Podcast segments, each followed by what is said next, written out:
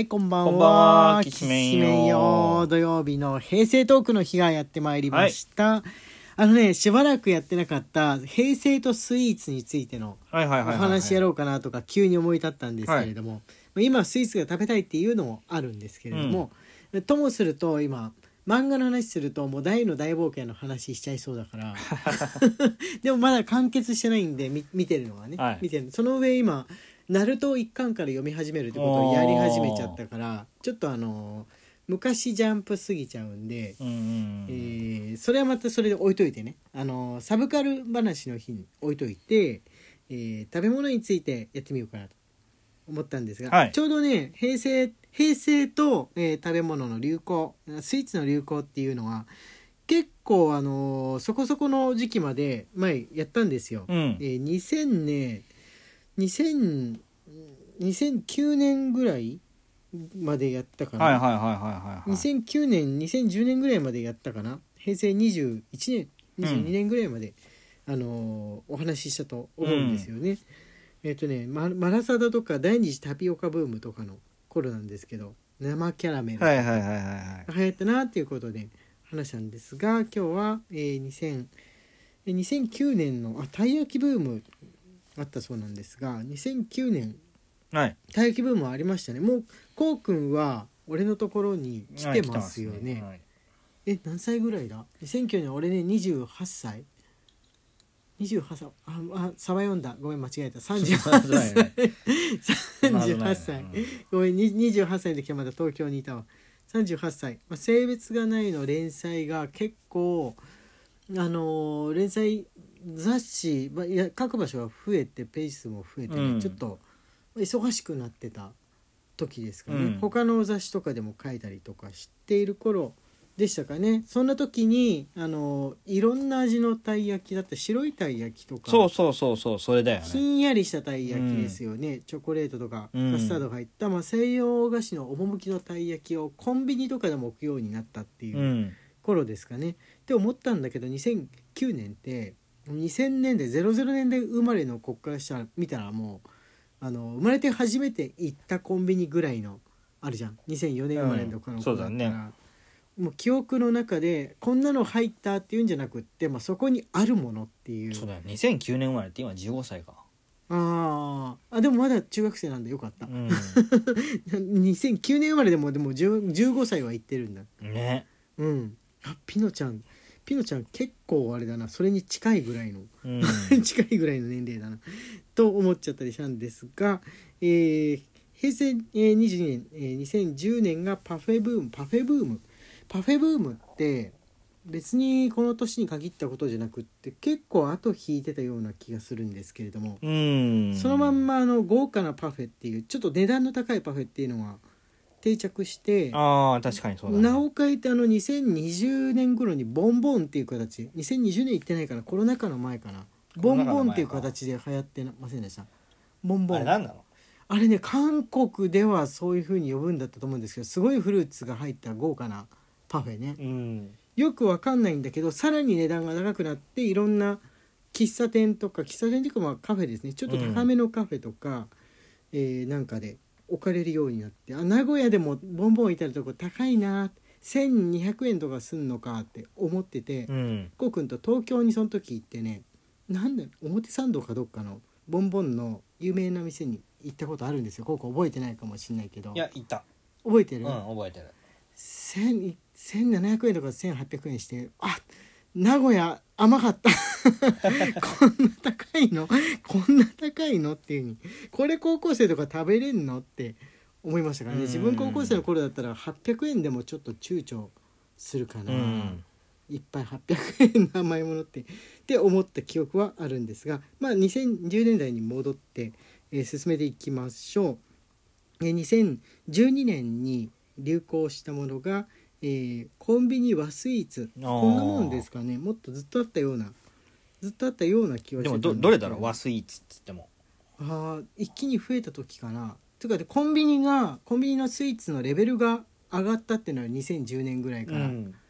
さらに一回り。もう上がってってたとこなんですけどさらに一回り上がってうん。ケーキが買えるとかニューヨークチーズケーキがうんぬんとかじゃなくってその、まあ、いわゆる和スイーツ海外から来た人とかでもその喜んでお土産に帰りたくなるような抹茶ロールだったりとか、あとはあの京都の名店とあのコラボしたおお菓子っていうか、うん。和スイーツだったりとかが出るように。なるほど。確かに。うん。なりましたよね。各お店がねあの京都のお店に限らずいろんな有名なカフェだったりなんだりがコンビニスイーツっていう感じじゃなくってなんかこぞってコラボをするようになった覚えないですか？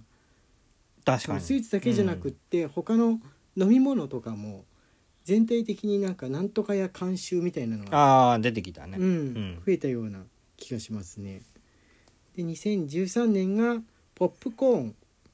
ポップコーンのブーム。あ。こんこんなぐらい原宿でポップコーンが流行ったって。原宿で流行ったから若者に流行ったっていう2012年のパンーケーキブームっていうのもあこんな昔なんだって思って。パンケーキブロがパンケーキブームえー、あでもそうかな。そんなぐらいか、まあでもそんなもんか。そっから長いもんね。そうですね。名古屋でも結構あの重めのパンケーキがの店ができた頃だよね。そうだね。うん。ホットケーキっていうのじゃなくってもうあの上にさぐるぐる巻きのあのー生クリーム。生クリーム。うん。アイスじゃなくても生クリームが乗ってでハワイ風のやつじゃないですかね。そうだね。ハワイ風のうんやつだよね、が流行った頃。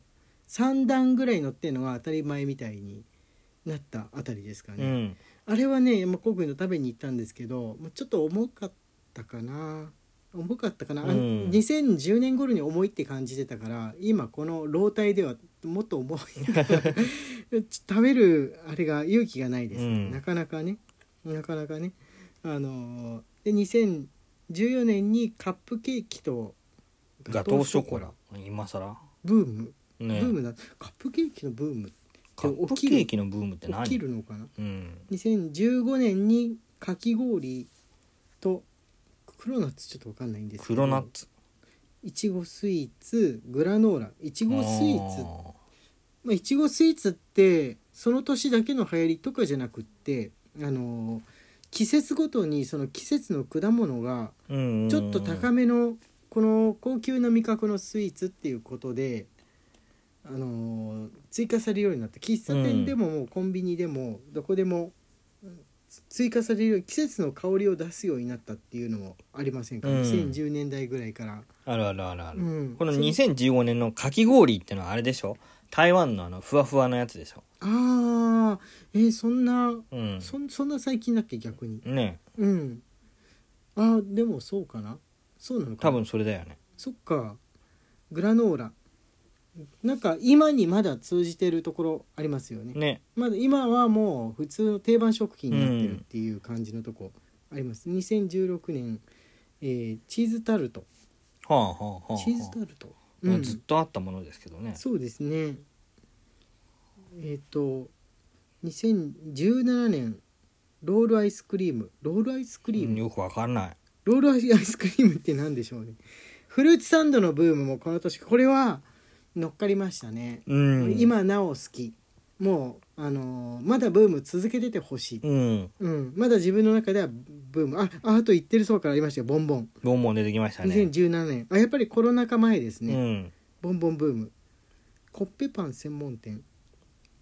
と2018年、えー第3次タピオカブーム。第3次世界スーパーロボット対戦スーパーロボット対戦。もあーそこれは完全にゴンチャによるものってとこないですか、ゴンチャ。そうだね。うん。もう完全にその日本から離れてあの台湾とか韓国に美味しいタピオカの店があるっていうことを知りきってて日本人も、うん。その名店がお店を開いたってなるとわーってみんな寄るっていう風な感じになりましたようね、ん。うん。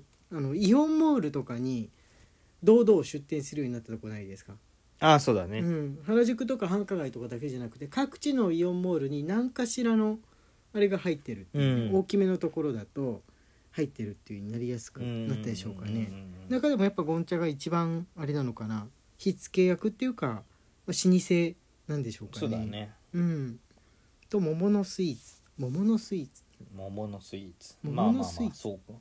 桃桃まあでも果実をそのまま使ったのはあのできるようになったっていうのはありますからね、うん。コンビニスイーツでも果実を使ったのって持って日持ちしないから避けられてたけど、うん。結構どういう技術か分かんないけど食べれるようになったのは、ううん。んそれかもう日持ちせずにみんな買うようになったのかな。コンビニの利用客が増えたっていうのはあるかもしれないですそうだね。うん。うん、そして、えー令和元年あままもうないか。うんっていうわけなんですけれどもこれね、あの見て思ったんですけれども2020年に近くなるにつれて2010年代はコンビニの時代っていう感じはあると思うんですが。そうだよね。コンビニって進化したよね。うん、レベルがね上がる一方なのは多分ですけどあの団塊世代のその年金生活に入ったのは関係するんじゃないかと思うんですよ。要するにはいおじいちゃんおばあちゃん、まあ、中でもおばあちゃんの人数が増えたっていうんですかそうだね。うん、コンビニで買うかつては会社帰りに高野フルーツパーラーとかに行っていたおばさんがおばあちゃんとなって家の近所のコンビニでちょっとレベルの高いもう舌が超えてるから、うん。段階世代の方々。